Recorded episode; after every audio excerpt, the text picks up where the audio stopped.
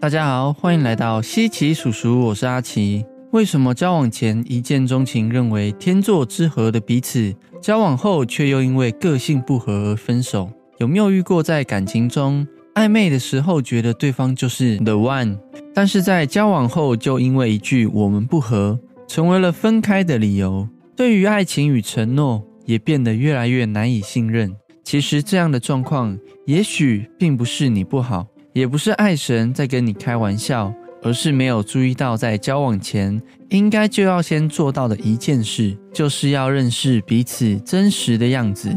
在一人要分饰多角的现代生活中，我们时不时要切换身份，与社群和谐相处。在家要当个好孩子，在公司要当个好职员，在朋友面前要当个好闺蜜或兄弟。但是在这些角色的背后，潜藏着一个不因任何人的影响始终如一的角色，那就是真实的自己。那样别人不知道，但自己却很明白的样子，在心理学的周哈里窗中也叫做隐藏我。像是小明在学校是一个好学生，虽然平常都认份的读书，也按时的上课。也在别人的眼中是个好学生的模范，但殊不知他却是一个讨厌束缚生活的人，内心藏着一个向往天空的老鹰，希望可以过着能够放下书本的自在生活。也许在班级里面，有人因为小明那安分守己的书生形象，对他产生了爱慕感，但却没有人真正的了解他真实的样子，那样真实的一面。可能需要在更多的机遇下才有办法看见，而其中一个机遇就是交往。但因为就是没有好好认识彼此的原因，导致交往不再是因为彼此很合的结果，而是让彼此能够看清我们不合的起源。也许在交往前，对方看到的都是那表面光鲜亮丽的样子，甚至多重形象的冰山一角，因而喜欢上你或跟你告白，想与你交往。但最后，事实是冷却后的热恋，加上长时间的相处，才发现彼此原来有那么多无法交集的地方。这时候，对方可能会想：“嗯，你跟我想的好像不一样诶，原来这方面我们不太合。”就像开头所说的，也许并不是你不好，而是脑中的对方并不一定认识你。如果想要避免这样脑中的感情再次对你产生伤害，我们可以透过这四个问题。来了解对方是否是认真的，还是一个活在感情幻想的脑充人，来避免被对方的脑充给撞伤了。在开始之前，西西叔叔是一个透过知识学习、保持生命热情的频道。想获得满满的生命热情能量，欢迎帮我们的 YouTube、IG 以及 Podcast 按个追踪及订阅哦，给我们满满的支持与肯定吧。第一个问题：我是怎么样的人？这是一个很广泛的问题，但就是因为这个问题很广泛，没有局限，就更容易听到对方对你的主要印象与想法是什么，来去比对对方想的自己是否跟自己的认知是差不多的。当然，也有可能从别人口中听见没有发现的自己，但最终的答案当然不能与自己真实的样子相差太远。如果差太远的话，大家也一定很纳闷吧。难道他是在跟平行时空的我相处吗？可能有些人会说：“可是我是谁，我自己都不太清楚，诶，怎么办？”那就赶快看西奇叔叔自我了解第二集与第三集吧。第二个，我向往怎么样的感情生活？有人的感情生活喜欢天天相伴，寸步不离，做什么事都要在一起；也有人的感情生活喜欢多一点独立空间，用距离衬托美感。这并没有对错，它就像一个生活风格一样，每个人都有自己的喜好选择。但最怕的是两个风格相左的彼此碰撞在一起，谁也不让谁。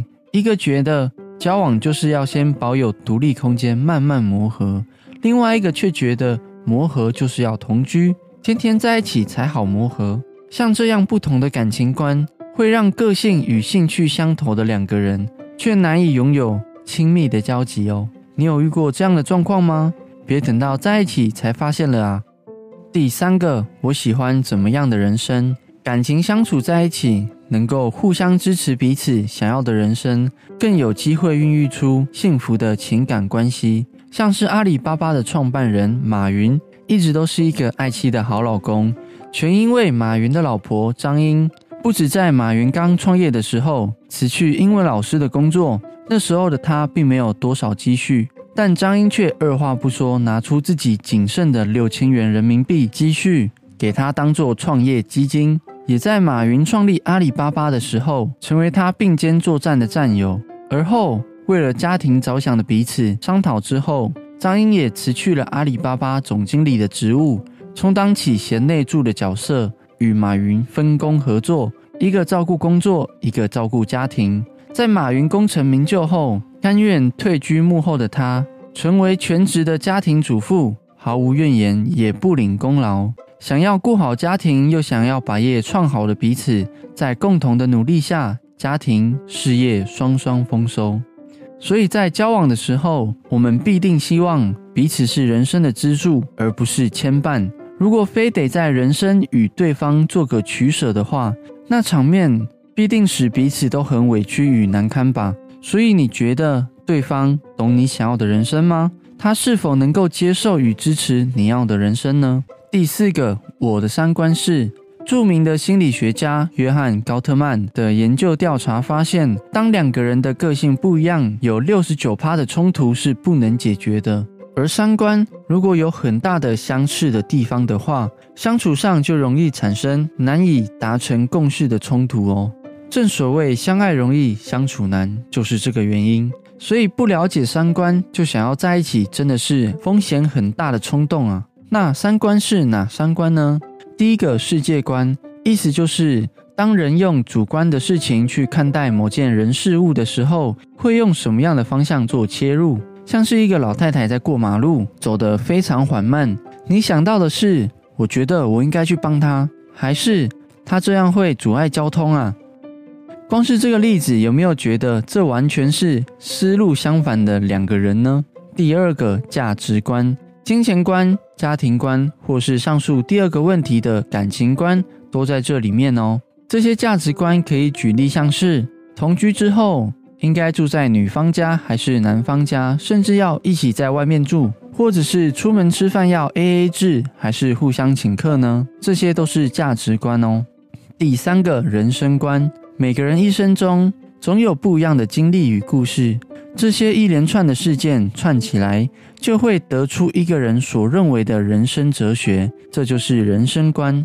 像是古代伟大的哲学家亚里士多德就说过：“人生最终的价值在于觉醒和思考的能力，而不只在生存。”或是阿奇最近听到一个不错的人生哲学：“当生命丢给你一颗柠檬，那就做杯柠檬汁吧。”这些都是属于自己人生智慧的人生观哦。那你的人生观是什么呢？欢迎跟我们分享哦。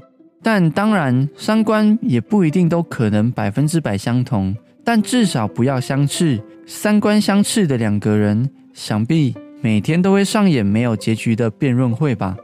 以上这些就是交往前你可以先问的四个问题哦。透过这四个问题，可以明白。对方是不是因为真的了解你才喜欢你或欣赏你，最后准备好跟你在一起？如果一问三不知，那样的感情发展真的会让人感到不太放心。而且这几个问题不只是要了解对方是否了解我们，一方面也是在考验我们自己是否了解自己。一样的四个问题，当然也包含我们是否了解对方。那每段感情关系发展之前，都一定要了解这么深吗？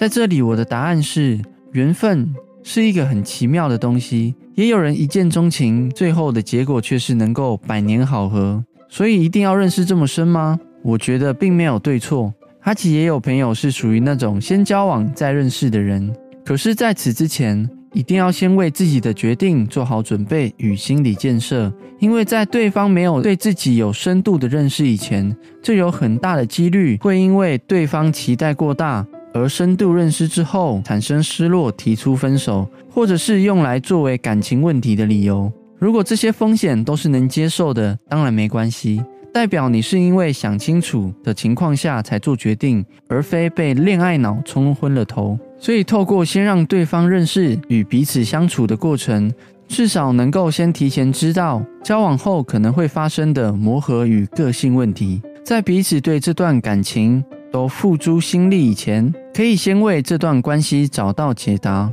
不至于因为付出了而产生得失心，减少因感情所产生的伤害。最后，我想说，人生的旅途中，人来人往，各种机遇让我们遇到了许多人，那叫做缘。而能不能让这段关系被牵成漂亮的线，那叫做份。想要有缘又有份，我觉得就得看对于想建筑理想感情的你，愿意学习多少分。耐心是一种学习，懂得看人也是一种学习，自我精进更是一种学习。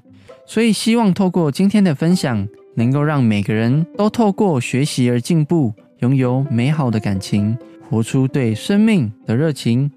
感恩大家收听西西叔叔。如果今天的分享有帮助到你的话，欢迎帮我们按个喜欢及订阅哦。我是阿奇，大家下次见，拜拜。